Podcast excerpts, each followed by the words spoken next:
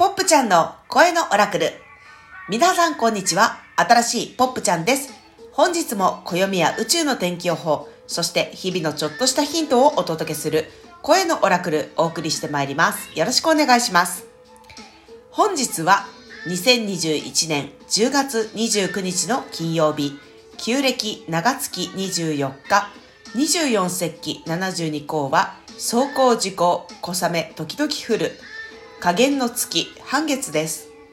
13の月の暦では、自己存在の月、12日、金59、青い共振の嵐、キーワードは、勝率、チャンネルする、呼び起こす、自己発生、触発するエネルギー。スターゲートは、ゲート290、固定観念を手放す日。皆さんこんにちは、ポップちゃんです。今日も宇宙のエナジーを天気予報的に読み解く声のオラクルお送りしてまいります。よろしくお願いします。本日はありえないことがありえる日。今まで一度も選択してこなかったからって、今そう思うなら選べばいい。その時、ありえないことがありえるとしたらそんな問いかけが自然と浮かんでくる感じですね。ありのままでいようとする思いが強まるにつれて、今までありえなかった気づき、感情に出会い、びっくりするかもしれません。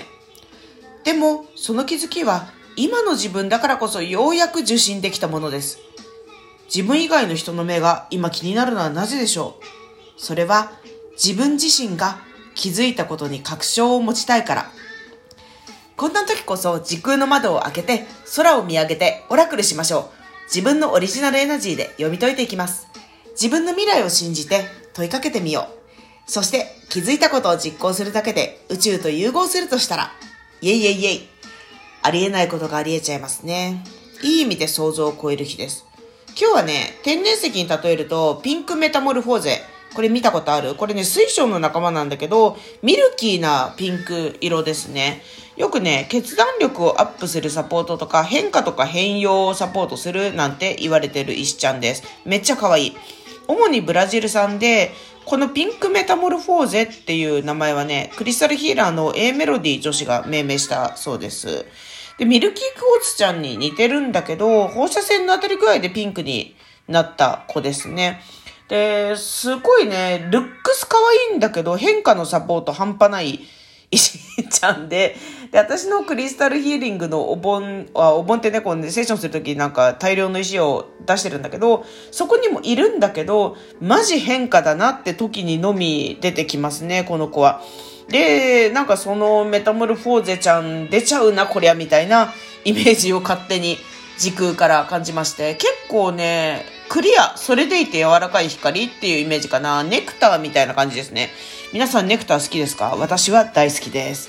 ちなみにね、辻まりこさんの青の書って本の中にもね、ネクターっぽい飲み物の話が出てきてるんだよね。今日なんか読んでてびっくりしちゃったって感じなんだけど、まあ、とにかく、あれ何の話してたんだっけ？そうそう、ピンクメタモルフォーゼの話してたんだ。そういうなんかね、すっごい可愛い感じなんだけど、なんか変化、変容しちゃうっていうような日だなって思いました。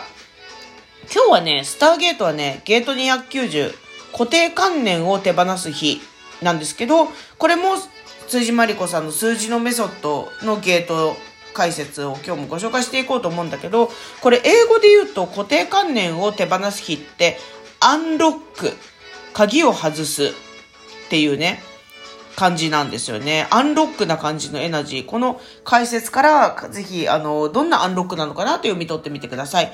今日もナチュラルスピリット感、数字のメソッドから辻まりこさんによるスターゲートの解説、ご紹介します。ゲート290。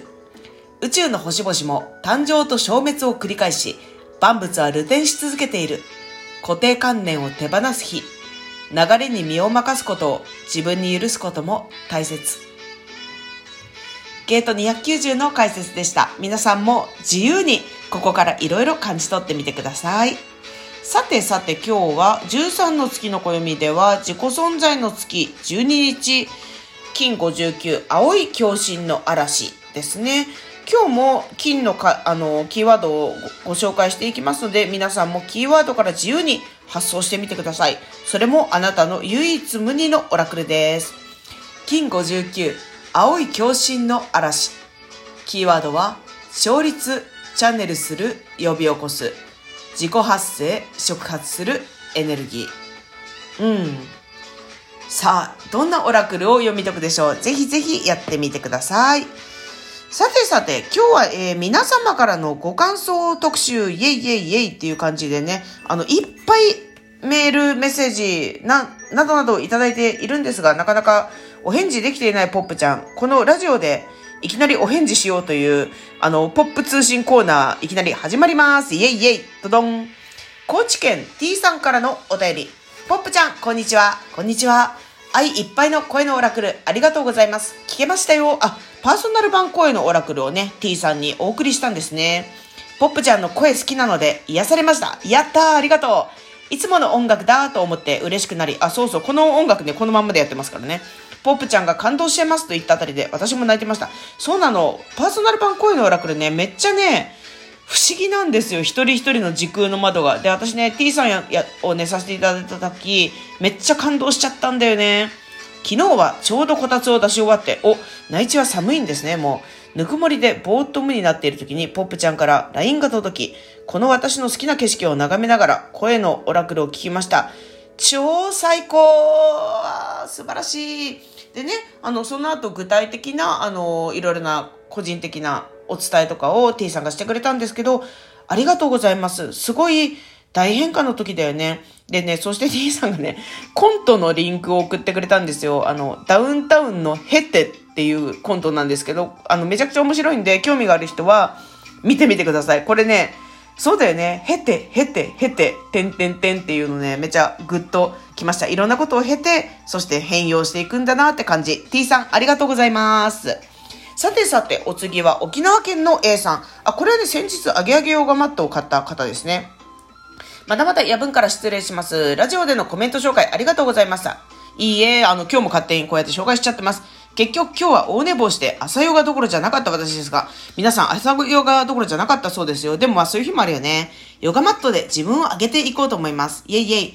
そしてランダム配信のもので私に出てきた回が10月8日、もやりに感謝する日、ドンピシャすぎでビビりました。そうだよね。こう、オラクルちょっと不思議だからね。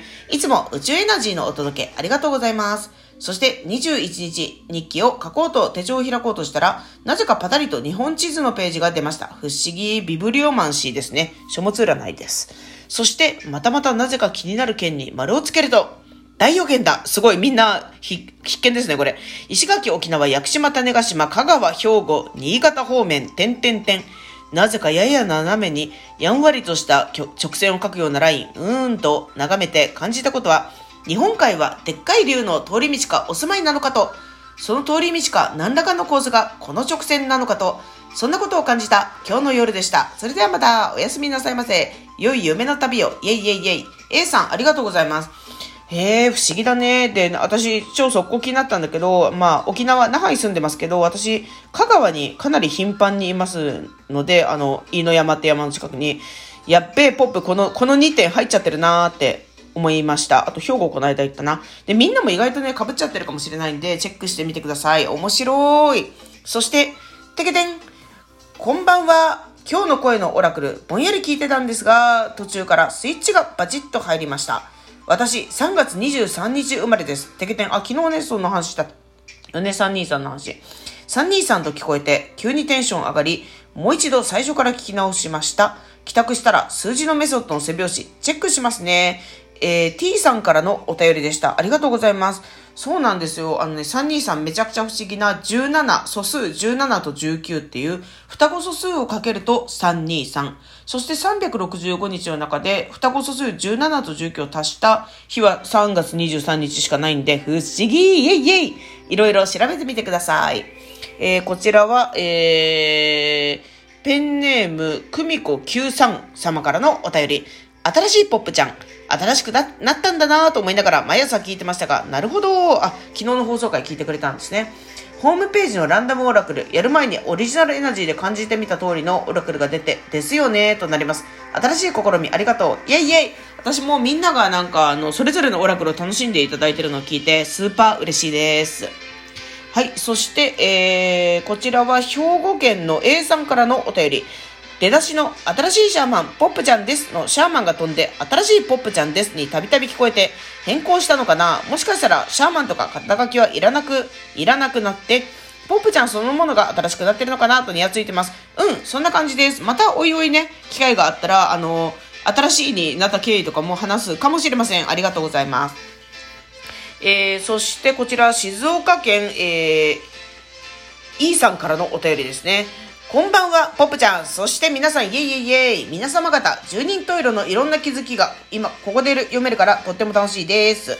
私も本日気づいちゃったことがあります。やったー内容は長くなるので簡単に言うと、時空へのフォーカス、視点を変えれば、苦しみや悲しみの世界線から姿を消せるという気づきです。おドゥフフ。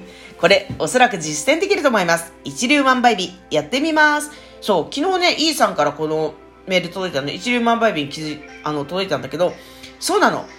時空へのフォーカス、視点を変えれば苦しみや悲しみの世界線から姿を消せるという気づきです。そうなんです。だからね、苦しみや悲しみにフォーカスしたい人とはもしかしたら会えなくなっちゃうかもしれないけどさ、別にいいじゃん。本人、あの、自分がもし苦しみや悲しみの世界線から姿を消したいとしたら、あの、世界線が交差しなくなることもある。でもそれで OK 牧場です。ありがとう、イーさん。貴重な気づきです。皆さん、いつもお聴きいただきありがとうございます。あ、もう一個あった。私もポップちゃんおすすめの13の月の暦を毎日ラジオでも聞き、手帳でも見ていますが、なんと今日は自分の銀河の証明の日でした。誕生日気分、新しい私、超朗報。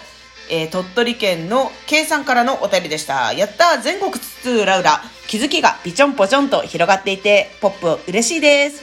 それでは、声のオラクル、新しいポップちゃんがお届けしました。また